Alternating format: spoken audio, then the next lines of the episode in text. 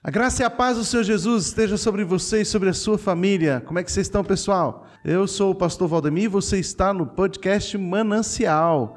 Estamos aqui hoje para tratar de um tema muito pertinente para a igreja. Aliás, ele vai ser bastante discutido, conversado, e para isso, vocês sabem que nós não podemos falar num assunto sem uma propriedade, sem uma sumidade nessa área, e nós estamos aqui nessa tarde com alguém muito especial que trata desse assunto que nós vamos tratar nesse momento, e nós temos o nosso especialista. Quero apresentar a vocês, Pastor Giovanni.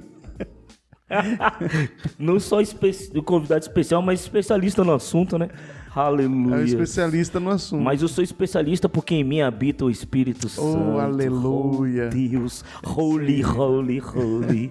Oh, glórias. Muito bem. A gente vai conversar hoje sobre um tema que às vezes as pessoas têm muita confusão sobre ele. E é muito fácil ser levados aos extremismos, né? pela dificuldade de interpretação, de entendimento do tema, que é a lei e a graça. Como que essas duas, é, essas duas dispensações elas se coadunam? Como que essas duas é, propostas celestiais caminham juntas, lado a lado, ou não caminham? Então, quando se fala de dispensação, entende-se que trabalha é, que se trabalha eras então, a era do Antigo Testamento, a era do Novo Testamento. Então, é muito importante a gente entender, saber discernir o que é a lei, o que é a graça e como elas funcionam. Infelizmente, as pessoas têm muita confusão a respeito desse assunto. Mas, para nossa reflexão, o texto que nós vamos refletir hoje está lá em Romanos capítulo 2, o versículo 13. Diz assim: Porque não são os que ouvem a lei que são justos aos olhos de Deus, mas os que obedecem à lei serão declarados justos. Justo não é o que ouve a lei, justo é o que pratica a lei, obedece à lei. Essa é a reflexão aqui de Romanos capítulo 2, versículo 13, o apóstolo, o apóstolo Paulo, na graça, no, na graça, no Novo Testamento, né, em Romanos, nos dá essa dica aí, tá bom? Então vamos lá, vamos conversar um pouco sobre isso. Pastor Giovanni, o que é lei? Lei é algo que é colocado como uma observação que deve ser imposta, né? Então, lei é uma imposição a ser observada. Isso, isso assim, a gente tratando literalmente do significado da palavra né? lei. Agora, o detalhe é que quando a palavra de Deus e como a palavra de Deus passou a ser observada como é, essa ótica né, da lei, da obrigação, da imposição sobre um povo, sobre uma nação, sobre é, o homem, né? Então quer dizer que hoje as pessoas interpretam como uma imposição, mas nem sempre foi assim. É, na minha visão, nem sempre foi assim. Porque Primeiro que a gente tem que observar que quando as pessoas já fazem a leitura da Bíblia, né? Elas já fazem essa leitura rejeitando a própria leitura por causa dessa imposição. Ninguém gosta de lei. Mesmo sabendo que a lei é para nossa segurança. Por exemplo, uma lei de trânsito, né? Para que, que serve a lei de trânsito? A lei de trânsito ela serve para assegurar a vida, não só minha que estou dirigindo, mas também dos outros. Uhum. Né? Mas quem gosta? Ninguém gosta. Porque quando leva uma multa, já reclama, ah, a culpa é do Detran, a culpa é do governo, ah, para que colocaram uma placa aqui a 40 km por hora, né? Se houve um estudo, se houve um, um estudo para saber que aquela velocidade máxima ali atingida de 40 km por hora não vai colocar a vida, nem a sua, nem de outro em risco. Mas ninguém gosta. Quando se fala essa palavra lei, ela não transmite aquilo que de fato deveria transmitir que, era a, que é a segurança, que é a obviedade, né? A, a lei ela serve para proteger, para te direcionar. Só que nem sempre é isso que se entende. E aí transferiram isso também para a leitura bíblica. Na minha visão, é isso que observo, né? Então, quando a gente começa a falar de lei, as pessoas já dão logo um salto, né? E fazer essa diferenciação. Então a lei é para reger, né? Reger sociedade, reger condutas, né? São regras para uma boa convivência social. Então ela rege a sociedade. Não tem como existir uma sociedade sem lei, porque senão ia virar uma anarquia. Não é isso? Então, a lei ela traz uma ordem, ela traz uma organização de tudo aquilo que se propõe em convivência. Muito é, bem. Eu vejo dessa forma, assim, né? Eu acredito, acredito que você também consegue chegar dessa forma ou não? É. Mas quando a gente. Não só eu, mas isso é um, esse é um princípio básico da sociedade. Isso. Né? E aí a gente vê que as pessoas, no, no geral, quando a gente vai falar de lei ou do cumprimento de, de leis em geral, as pessoas logo saltam, né? Dá aquele salto assim, não, pra quê? Não é bem isso. Não precisa ser assim e tal. Então a obrigatoriedade geralmente traz uma, uma rejeição, né? E, e quando na verdade, se todos tivessem uma consciência do correto, do certo e do errado, não haveria necessidade, né? Mas. Uhum. Na nossa sociedade, há leis e toda a sociedade tem lei. Então, as leis elas trazem a ordem, como a gente falou, como você tem colocado aí, trazer uma, uma, uma ordem social. E nós só podemos viver nessa ordem quando a gente está debaixo de uma lei, de uma regra. Agora, o problema é que aqueles que não reconhecem a lei, eles trazem a desordem, a desorganização, a anarquia para dentro da sociedade. E geralmente, quando você se opõe a uma lei, você traz caos, né? Então, é muito interessante isso, porque se a gente tem isso numa regra social, física, nós também temos numa regra espiritual social. Perfeito. Ela não é apenas para reger a minha, o meu relacionamento com Deus, mas o meu relacionamento com o próximo. Por isso, né, a gente vai ter aí a lei como um, com uma máxima do amor a Deus sobre todas as coisas e ao próximo como a si mesmo. Porque não tem como haver relação sem ordem. Até no próprio casamento, que diríamos assim, seria um núcleo, seria uma base, uma extração, né? um extrato da sociedade. Isso. Essa, o casamento, ele tem que ter regras. Um casamento sem regras, ele se torna uma anarquia. Então, se não houver responsabilidade por parte do marido, se não houver uma responsabilidade por parte da esposa, se não houver uma responsabilidade por parte dos pais e nem responsabilidade dos filhos, se cada um fizer o que quiser, se torna uma anarquia. E tudo que é anarquia, tudo que está sem regra, sem lei, ela vira caos. Caos e sem relacionamento, né? E acaba. Acaba o relacionamento. Acaba. Isso. Então, o que mantém, o que mantém a ordem é a lei. Isso. A regra ela traz ordem, ela traz comunhão, porque a regra, a lei, ela vai dar voz para todos, uhum. né? Através da anarquia existe o aumento e o crescimento da individualidade, porque aí o seu eu é mais importante do que o, o próximo. Então aí já há uma quebra do relacionamento e a individualidade toma a, a maior proporção do que a comunhão, a comunidade, né? No caso da família, como o senhor está citando, o marido vai viver como quer, a esposa como quer, os filhos fazem o que quer, cada um tem o seu eu acima da família, no caso, e aí quebra-se qualquer coisa, comunhão e acabou, né? Paulo vai dizer que o seu homem interior tem prazer na lei do Senhor. Aqui nesse capítulo que nós acabamos de ler, no capítulo 2, no versículo 12, ele diz que todo aquele, perdão, que, aqueles que ouvem não são cumpridores da lei. Os que ouvem a lei, mas não cumprem, né, eles não são declarados justos. Mas quem que é justo? Justo é aquele que obedece. A igreja é uma comunidade de justos. Portanto, o que é justo, segundo o apóstolo Paulo? Paulo vai definir justo não aquele apenas que foi justificado por Jesus, porque a justificação é por Jesus, mas a manutenção da justiça do justo é a prática da justiça. É. E a prática da justiça é a obediência, obediência. à lei. É, perfeito. Porque a, lei ela está realmente ligada diretamente à justiça. Isso funciona no Brasil e funciona em todos os países do mundo e funciona no reino de Deus.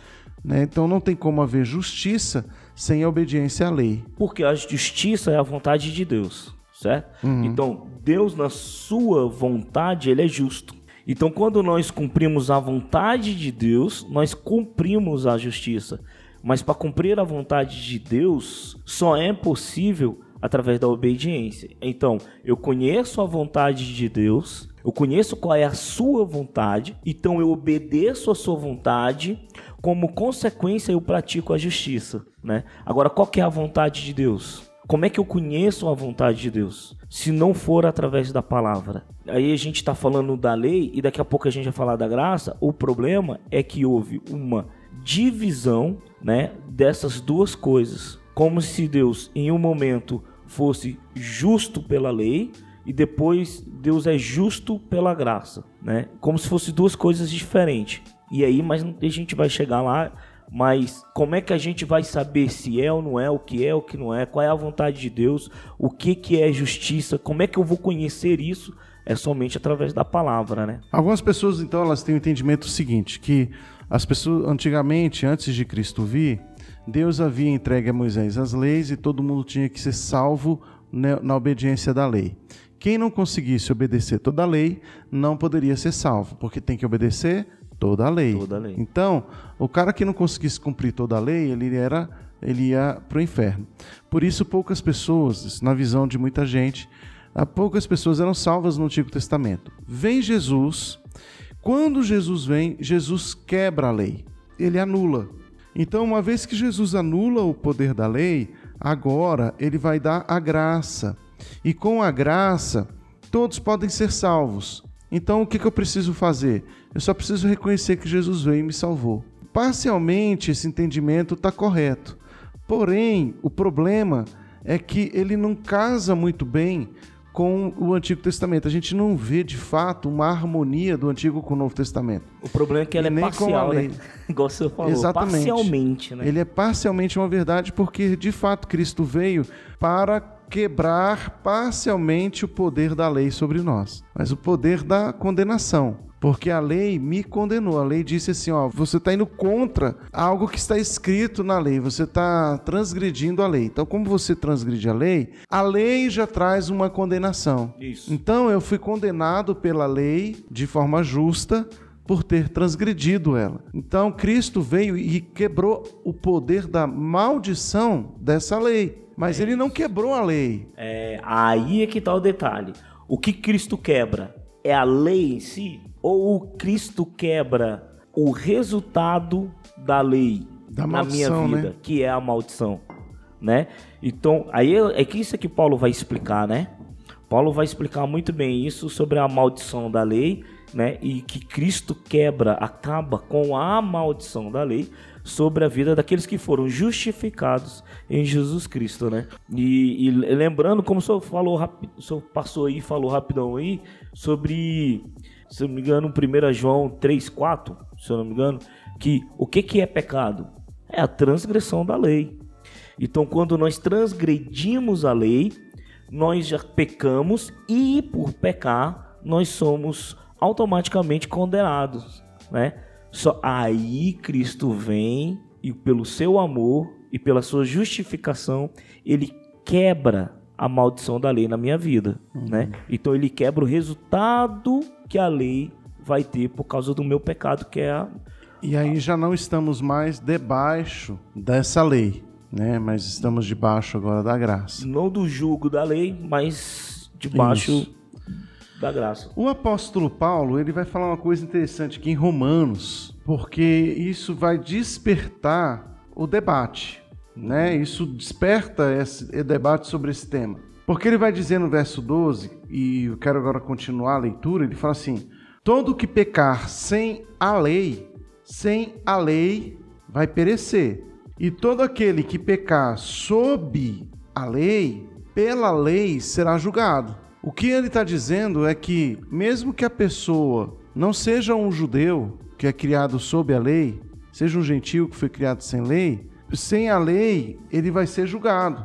Ele fala assim: sem a lei também perecerá. Ele não vai, na, verdade, não vai ser julgado, ele vai perecer. Isso. Então, sem o conhecimento da lei, a pessoa já está enfadada ao, ao pecado. Ao pecado. Ou seja, a lei continua regendo até aquele que não conhece a lei. Isso. É isso que ele está dizendo. E ele diz o seguinte: todo que agora. pecar debaixo da lei, debaixo da lei vai ser julgado. Então, quem peca sem lei é condenado. Quem peca com lei será julgado, Julgado. pelo conhecimento que você tem da lei. O- isso que ele está falando aqui é meio forte, porque ele está falando o seguinte: É meio não, é muito forte. Está né? centrado ainda na lei, o julgamento, a condenação. Ah, Então a pessoa que não conhece a lei de Deus, ela é condenada. Explique isso aí, pastor Giovanni. Porque na graça, Explica Paulo aí. Cristo me salva. É, explica aí, se vira aí. Cristo me salva, né? Sim. Então Cristo me salva e tudo. Agora, o cara que não teve um acesso ao conhecimento da lei de Deus, e ele deixa muito claro aqui sobre a lei, ele não está falando de graça. Sim. Então ele está falando, não, aquele que não tem a E graça ele é já tá condenado. falando no Novo Testamento. É, né? ele não está falando aquele que está sem a graça está condenado. Ele está falando aquele que não tem a lei, sem a lei será condenado. Isso. Mas assim, eu, eu, eu não acho muito difícil não, de compreensão isso. Eu acho até fácil. O problema é que a leitura de Paulo ela é bem complicada, né? Porque a leitura, porque Paulo ele está escrevendo aí e lembrando que Paulo ele escreve um conhecedor do grego, né? Um, então ele, ele, ele é muito filósofo nas suas, nas suas escritas. Aham. Então ele, ele geralmente ele faz isso. Então ele faz uma ele faz uma, uma escrita, ele escreve, ao mesmo tempo que ele pergunta, ele responde, ao mesmo tempo ele levanta a problematização e logo em seguida ele traz uma, a solução sobre a pro- problem- problematização que ele trouxe. Então isso muito confunde a cabeça da galera quando faz essa leitura, né? Mas o que Paulo está dizendo muito simplesmente aí é o seguinte: olha, para aqueles que conhecem a lei, ou seja, aqueles que conhecem a palavra de Deus, aqueles que conhecem ah, os escritos sagrados, esses por elas também terão seu julgamento. Mas por Cristo você tem essa justificação e você vai conseguir fazer essa distinção e viver fora dessa condenação. Mas você conhece. E aqueles que não conhecem? Não conhece, vamos dizer assim, né? Eles não conhecem dentro dos preceitos, do conhecimento do preceito da palavra. Mas ele conhece por quê? Porque as leis de Deus regem o mundo. E as leis de Deus regendo o mundo, mesmo quem não conhece, quem nunca leu a Bíblia, sabe que não pode matar. Mesmo quem nunca leu a Bíblia, sabe que não pode roubar. Sabe que não pode desejar o, a- o que é do próximo. Porque ele sabe que desejando o que é do próximo vai levá-lo a cometer o crime. Então, são leis naturais regida, que regem o mundo e que essas leis naturais ela tem por base os ensinos a- e a, pa- a palavra de Deus. Mesmo que a pessoa não tenha um conhecimento básico de uma leitura do texto bíblico. Ele está ele tá, é, valorizando aqui o papel da lei. Sim, então essa lei, E não- ela, ele, ela vai ter um peso sobre aquele que nunca leu uma Bíblia, nunca leu um texto. Então essa lei, ela existe, ela está naturalmente na sociedade desde sempre e esta lei, ela sempre teve um peso sobre aqueles que comet... que a infringisse, né? Seja qualquer uma delas. Então vamos lá, é, vamos falar de um povo nômade, um povo, sei lá, o in- o índio, ou sobre os é, né, indígenas né, na, na, na, na, Austra- na Austrália, aborígenes da Austrália. Ah, nunca tiveram. Mas mesmo assim, no meio deles, no meio da sociedade deles, eles sabem que um não pode matar o outro, um não pode pegar o que é do outro, eles têm as leis deles. E essas leis deles, quando eles transgridem, estas leis deles não foram criadas do nada. Ela teve uma base. E ela surgiu aonde? Dentro da lei de Deus. Agora, a gente está vivendo um tempo muito complexo, porque, por exemplo, nós tivemos agora uma determinação do STF de que nós não podemos pregar o evangelho no meio indígena, né? Como você colocou o exemplo. É. Então, por exemplo, a nossa fé, ela diz que a pessoa que não conhece, pelo menos o texto está dizendo aqui, que a pessoa não conhece a lei, ela está condenada. Isso faz todo sentido na ordem de Jesus que diz que nós devemos ir e pregar o evangelho a toda criatura. Toda criatura, todos... A gente não deve pregar o evangelho porque Deus quer que a gente fique firme na fé, que isso vai animar nossa fé. Ele quer que a gente pregue o evangelho porque ele quer salvar o pecador. Porque a proclamação do evangelho é uma necessidade espiritual real. E se não, se o evangelho não for pregado, a pessoa não tem a possibilidade de arrependimento. Ela não tem a possibilidade de se acertar com Deus.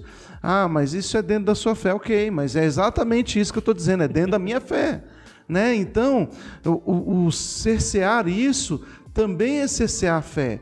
A lei de Deus, ela precisa ser entendida para os que estão fora da igreja e para os que estão dentro da igreja. Paulo está mostrando a importância que a lei tem, e ele vai dizer aqui, ó, de fato, quando os gentios que não têm a lei praticam naturalmente o que ela ordena, tornam-se lei para si mesmos, embora não possuam a lei. Sim. Então ele está falando assim: o cara está lá, ele não sabe que matar é pecado, mas ele não mata. Ele tá, então ele está se tornando lei para si mesmo.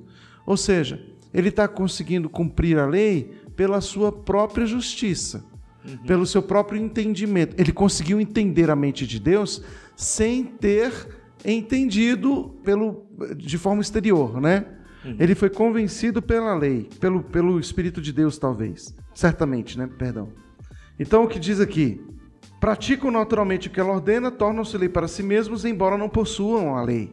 Pois mostram que as exigências da lei estão gravadas no seu coração mesmo sem entender. Então, ou seja, o cara cumpriu, mesmo sem saber, ele cumpriu o que a lei diz, ele, ele é, é, foi convencido ali por, pelo Espírito Santo e a lei está gravada no coração dele. Agora, o interessante é que ele diz o seguinte: é, estão gravados no seu coração, disso dão testemunho também a sua consciência e os pensamentos deles, ora acusando-os, ora defendendo-os.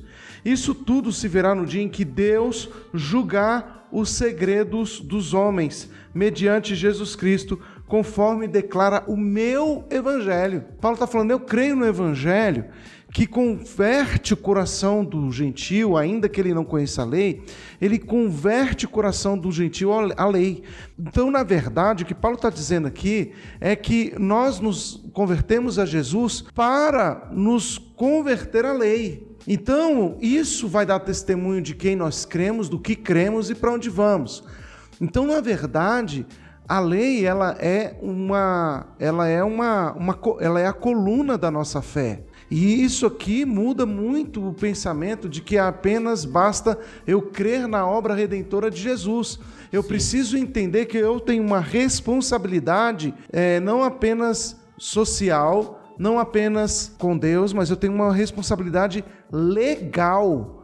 Então, essa responsabilidade legal, ela é intrínseca a todo homem. Por isso, Deus age com misericórdia para aquele que não ainda conhece toda a lei, mas a obedece, porque Paulo deduz que essa pessoa está com o evangelho, a lei escrita no seu coração. E ele ainda diz o seguinte: isso é o que o evangelho que eu creio declara. Olha que coisa importante, né? Então, anunciar, aprender a lei, apregoar a lei, não é um assunto periférico. Ele é essencial na vida da igreja. É, e tem, tem uma questão seguinte: Jesus fala o seguinte: é, aqueles que me amam são aqueles que obedecem os mandamentos de meu Pai, né? É, é interessante, porque assim, o povo faz muito recorte na Bíblia, né? Tem os recortes do YouTube, tem os recortes não sei o que. Pessoas recortam faz, falas, pessoas recortam pedaços de programas e soltam aí no YouTube aí. Não tem esses cortes que são feitos? É, é, é o que o pessoal está fazendo muito com a leitura bíblica já há alguns séculos, né? Digamos assim, não é de agora, já há alguns séculos. Então o pessoal faz recortes da Bíblia e dentro daquilo que lhe é agradável, dentro daquilo que lhe é é, mais fácil de falar e de explicar, aqueles recortes eles é, é anunciado, é falado, é dito, mas outros deixa fora. Por exemplo, Jesus disse: aqueles que me amam são aqueles que seguem os mandamentos de meu Pai. Peraí, quais são os mandamentos de meu Pai? E Jesus não está falando assim, os meus mandamentos. Ele está falando os mandamentos de meu Pai. Porque se a gente falar assim, os mandamentos de Jesus, logo vão correr e vão, fazer, vão falar que é o quê? É, se você estiver falando de João 14, 21, É, lá ele diz assim: aquele que tem os meus mandamentos e os guarda, esse é o que me ama. Então, quer ver? Nós vamos abrir aqui João 14, 21. Ele diz assim: Quem tem os meus mandamentos e lhes obedece, esse é o que me ama. Aquele que me ama será amado por meu Pai, e eu também o amarei e me revelarei a ele. Né? Então, Jesus está é, tá falando dos seus mandamentos. Agora, é óbvio que os mandamentos de Jesus são os mandamentos do Pai, porque Jesus não vem ensinar um outro mandamento, mandamento. que fosse distonante do Até pai. Até porque quando ele é porque por que eu trouxe essa essa passagem? Eu, eu, lembrei dessa passagem porque é o seguinte, porque geralmente quando a gente fala assim os mandamentos de Jesus, aí vão falar assim: amar a Deus acima de todas as coisas e amar ao teu próximo como a si mesmo, né? Como se isso fosse uma invenção, uma criação de Jesus, quando não, na verdade não é. O que Jesus está fazendo, o que ele está trazendo, é nada mais, nada menos do que um, um, resumo dos dez mandamentos. Que eu nem gosto de falar os dez mandamentos, né? Mas Sim. como está lá no título os dez mandamentos, então fica mais fácil da galera é, saber exatamente o que nós estamos falando. Os dez mandamentos. Porque os cinco primeiros mandamentos fala do amor ao Pai, né? De amar ao Pai.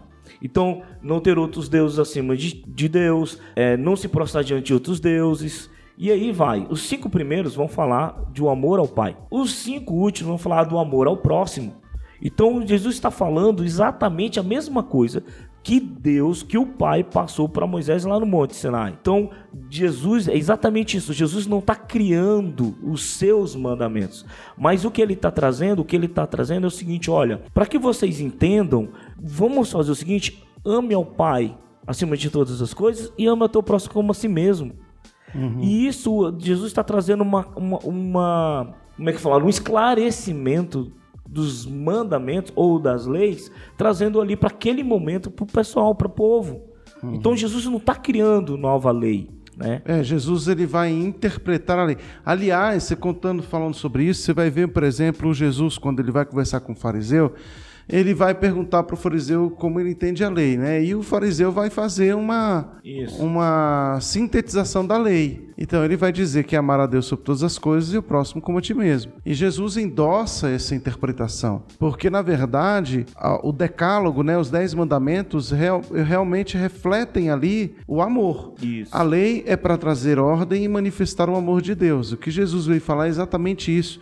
Não tem como a gente amar sem obedecer. Por isso que o que tem meus mandamentos é o que me ama. É, e, o, e, de fato, você tem na, no, no, no, no decálogo dos dez mandamentos a vida de Jesus, o cumprimento da vida de Jesus.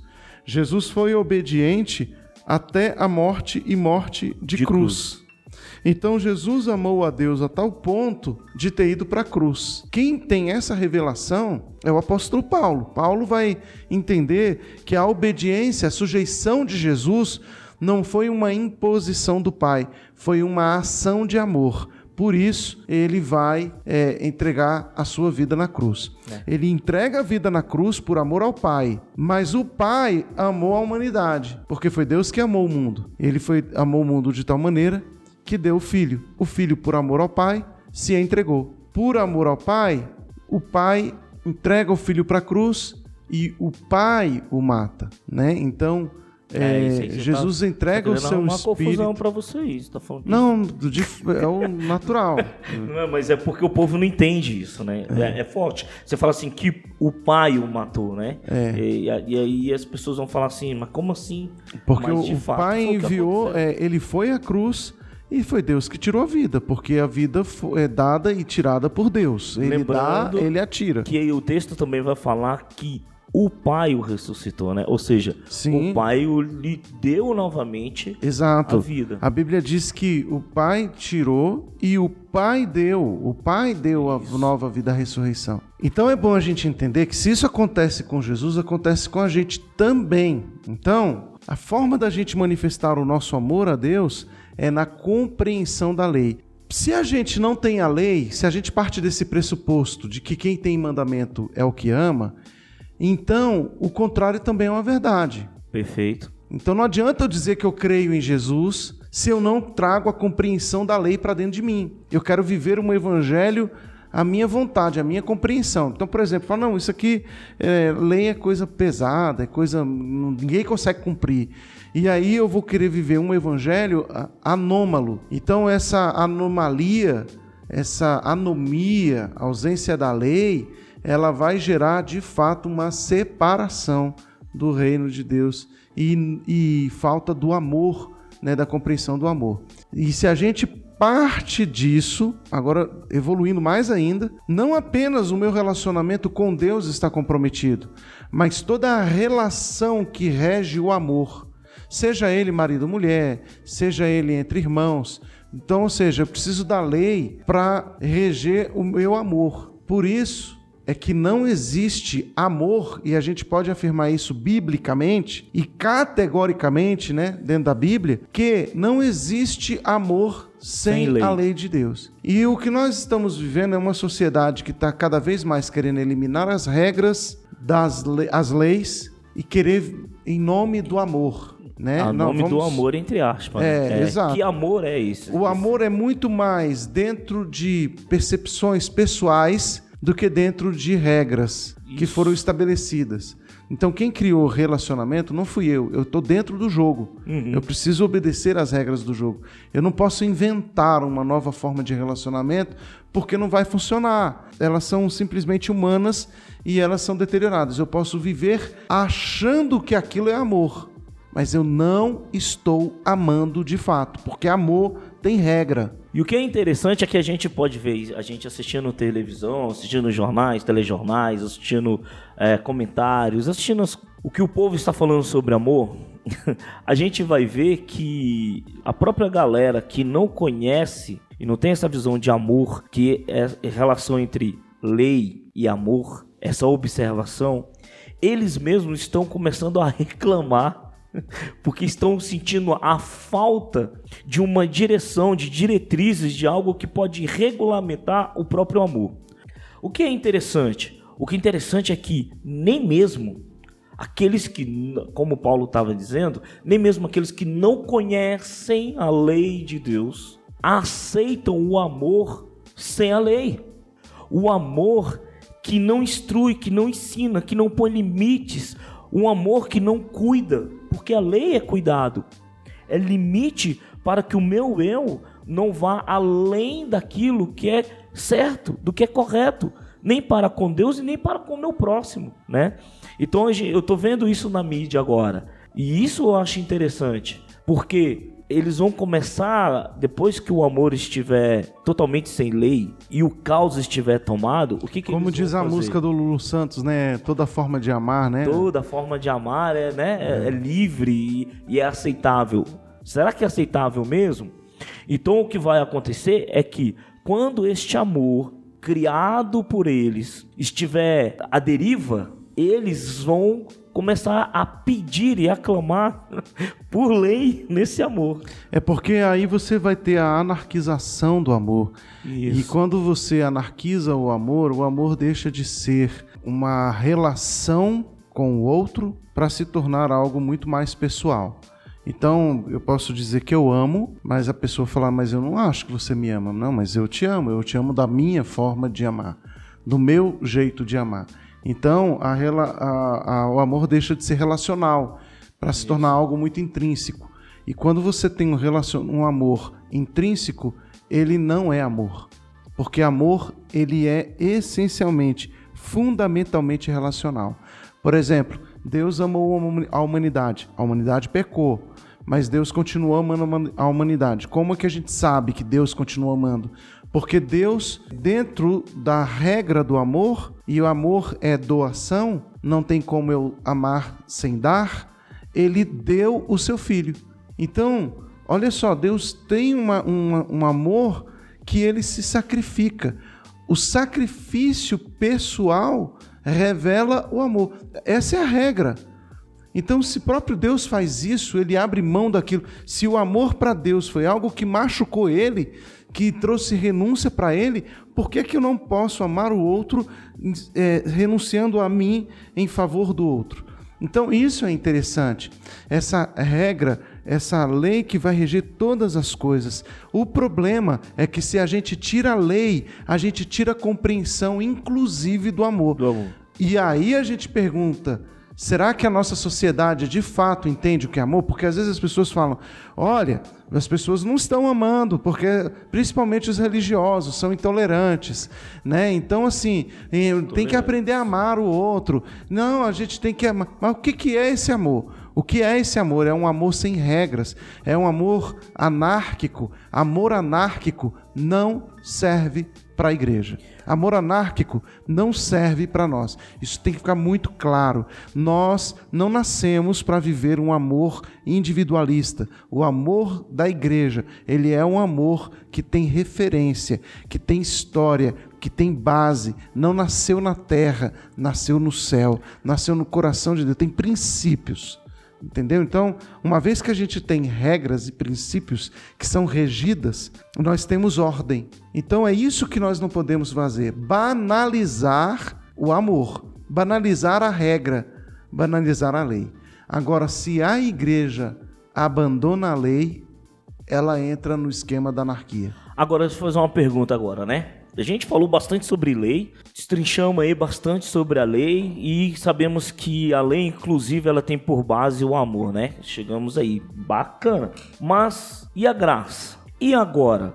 Se nós temos o tempo da lei e temos o tempo da graça, quer dizer que nós vivemos agora a graça?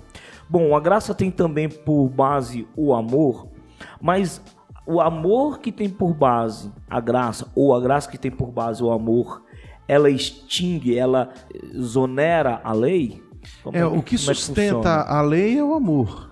Pois é, mas. Né? Não foi, não foi o, mas, a, mas, o amor a... que veio por causa da lei. Mas, a lei essa, veio mas por a causa... lei, não, a lei não, mas não foi criada a dispensação?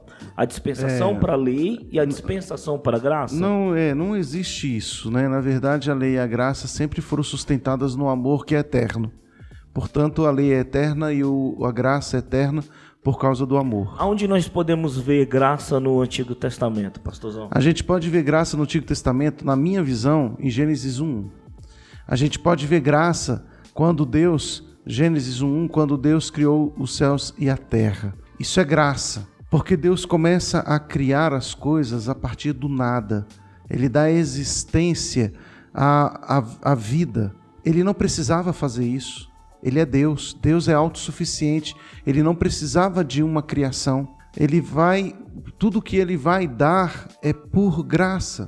A graça, ela tem a ver com dádiva, com presente. A palavra graça é presente, é dom.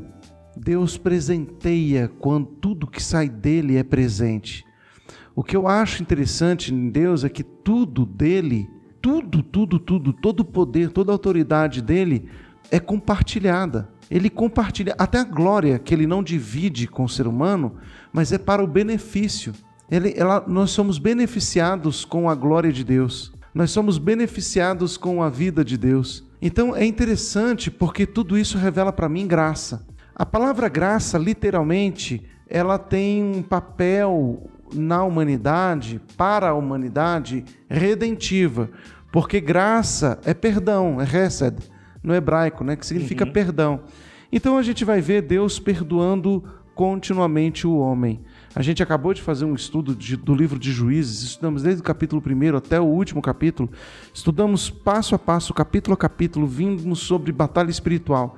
Mas o povo tinha uma arma poderosa, a graça. Deus o tempo inteiro perdoou o povo. Cada vez que o perdão era dado, que o povo clamava e Deus vinha, era a graça que se manifestava. Com o povo de Israel, a gente vai ver graça de Deus, inclusive essa expressão graça apresentada a Noé, porque Noé achou graça diante do é, Senhor. É isso que eu ia te perguntar. A graça, então essa graça criada na dispensação, na dispensação que somente existe a partir do Novo Testamento, essa graça é a mesma graça então que Deus encontrou em Noé quando diz lá em Abraão, Noé, Abraão também, né? Abraão também, que cortou Deus graça, Abraão, é. Noé. É a mesma graça, então? É a mesma, não existem duas graças e nem dois tipos de graça na Bíblia. O entendimento é o mesmo, é a o palavra mesmo, é a mesma. Sem tirar nem pôr.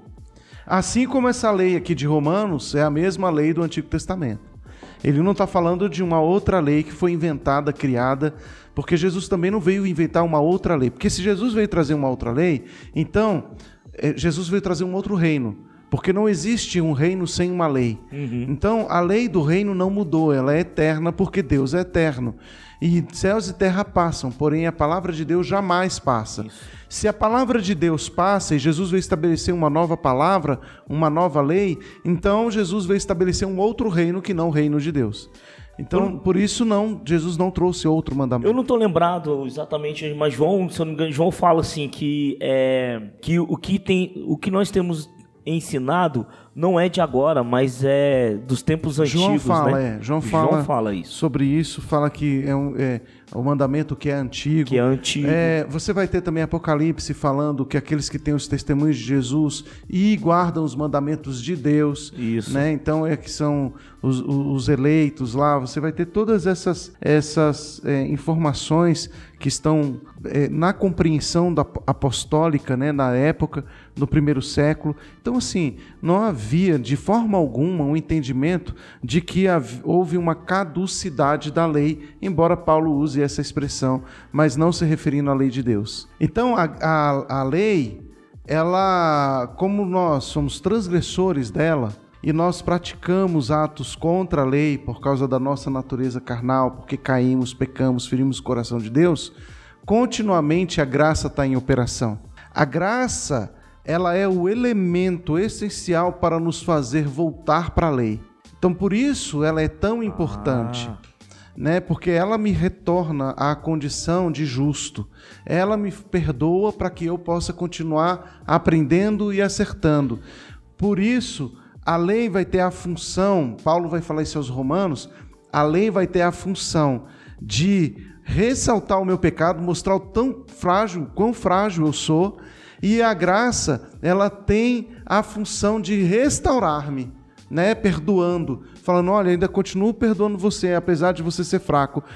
Estou perdoando você para que você possa acertar. Vamos lá, tenta de novo, tenta de novo, tenta de novo. Tenta, mas se eu não dou conta, eu sei, porque você é ser humano. Você está entendendo que você não dá conta? Ah, dou. Então agora eu te dou o meu Espírito Santo. Você tem o Espírito Santo. Tenta de novo com o Espírito Santo. Tenta de novo com o Espírito Santo. Mas, Senhor, ah, agora eu estou dando conta. Pois é. Mas é bom a gente lembrar que a gente precisa nascer de novo. Ah, porque o nosso homem é caído. Tudo isso é evangelho. Não é uma briga de lei e graça. Eu só vou conseguir entender que eu sou uma nova criatura porque a minha mente muda, meu, minha, minha percepção da lei vai mudar, a minha, é porque a graça está operando em tudo isso. A graça é todo esse mover que gera o arrependimento, contrição, porque o arrependimento é obra do Espírito Santo. É ele quem convence Sim. o homem do pecado, da justiça Isso. e do juízo. Então vamos lá, deixa eu fazer uma pergunta aqui, ó, pra gente já estamos aí para os nossos finais aí, né? Mas vamos lá então, olha só, para a gente fazer um resumo assim legal assim, lei e graça vai ser uma obra completa na ação das duas, né? Mas para que essa obra comece em nós, na obediência da lei e o recebimento da graça, é necessário ter o arrependimento. O conjunto dessa obra é o que a gente chama de salvação? Exatamente, é o conjunto da obra. Então vamos lá. Então a salvação não é só o cara dizer assim, ó, beleza, tô salvo, tô tranquilo. Mas tem que haver uma compreensão de que nós somos salvos para do que e para quê. Então, Isso. então tem que haver essa compreensão. Nós somos salvos do que? Somos salvos da condenação, que é o resultado da lei, para ou seja, somos salvos do quê? Somos da, salvos da condenação. Que a lei aponta a nossa condenação. Mas nós somos sal, salvos para quê? Para viver uma vida de justiça por causa da justificação de Jesus. Certo? Então, Isso. nós temos a ação do Espírito Santo que provoca em nós o arrependimento. Dentro dessa provocação do Espírito Santo, o arrependimento, eu tenho, eu vou começar a ter a condição de observar a lei, né? E terá graça para que eu tenha força, condição de observar e andar graça e lei dentro da justificação de Jesus. Seria isso? Isso. Lembrando que a obra da graça ela tem três estágios. Diga. Que é justificação, diga, diga, que é o primeiro passo. né? Então, ela me tira da, da situação de condenado, de transgressor. Só para o coloca, pessoal de fora saber, justification. é, justificados. Segunda etapa da salvação é a santificação. Então, o processo da santificação, ele vai acontecendo, eu vou sendo aperfeiçoado na lei. E, o, por último, a glorificação. O que, que é a glorificação? É exatamente o aperfeiçoamento pleno, total, que me aproxima de Deus, me torna semelhante a Jesus. Então, veja só, justificação, santificação e glorificação. Essas três etapas da graça acontecem na minha vida. Tudo isso é graça. A, a justificação foi o que Deus fez comigo quando Ele me tirou das trevas. A santificação é o que Deus está fazendo comigo, estou sendo santificado. E a glorificação é o que Ele vai fazer comigo, que eu vou receber um corpo glorificado. Então, veja só, a, a salvação ela é uma, ela acontece na minha vida no tempo hoje, porém eterno. Porém, enquanto eu estiver vivo, porém na minha, é, ela, ela funciona para a eternidade, porém no tempo hoje, né? No minha, Na Aham. minha vida humana, enquanto eu estou em ser, como ser humano, a salvação ainda está operando em mim através da justificação, santificação e glorificação. E isso é, é- é com o intuito de me aproximar da lei de Deus, para que eu possa cumprir. Lembrando que Jesus é a lei de Deus, ele é a carne, ele é o Verbo. Ele é o velho. Né? Então ele se fez carne e habitou entre nós. Me separar da lei de Deus é me separar do Verbo de Deus, me separar de Jesus Cristo. A lei é Cristo. Beleza. Olha só, e se a galera ainda tiver assim com esse receio de a lei, palavra lei, porque essa palavra assusta, né? Bom, é só nós lembrarmos que desde sempre, desde o Sinai, desde o Monte Sinai, Deus nunca falou assim, ó, esta é a minha lei, o meu mandamento, né? Opressor, nunca foi. Não, nunca foi. O que, Deus, o que que Deus fala lá em Êxodo 20 lá? Como é que ele começa então? Como é que ele se apresenta? É, ele, eu sou o Senhor teu Deus. E falou o Senhor essas palavras dizendo, né? Eu sou o Senhor teu Deus que te tirei da terra, da terra do Egito, da casa da servidão. Não terás outros deuses diante de mim, não farás para, né? E aí vai. Então essa questão lá, vamos lá, de Êxodo 20 lá, não é Deus falando assim, ó, não, não, não, não e não, não e não. Não é isso. A questão é Deus falando assim, ó, as minhas palavras são essas. Eu sou assim. É assim que eu gosto. É assim que eu que eu que eu recebo. É assim que eu vou estar com vocês. É assim, é mais isso então. Exatamente. Ou é, seja, é uma instrução, né? A palavra de Deus é instrução, que é o significado da palavra que nos Torá. guia em toda a verdade. Exatamente, é o significado da palavra Torá.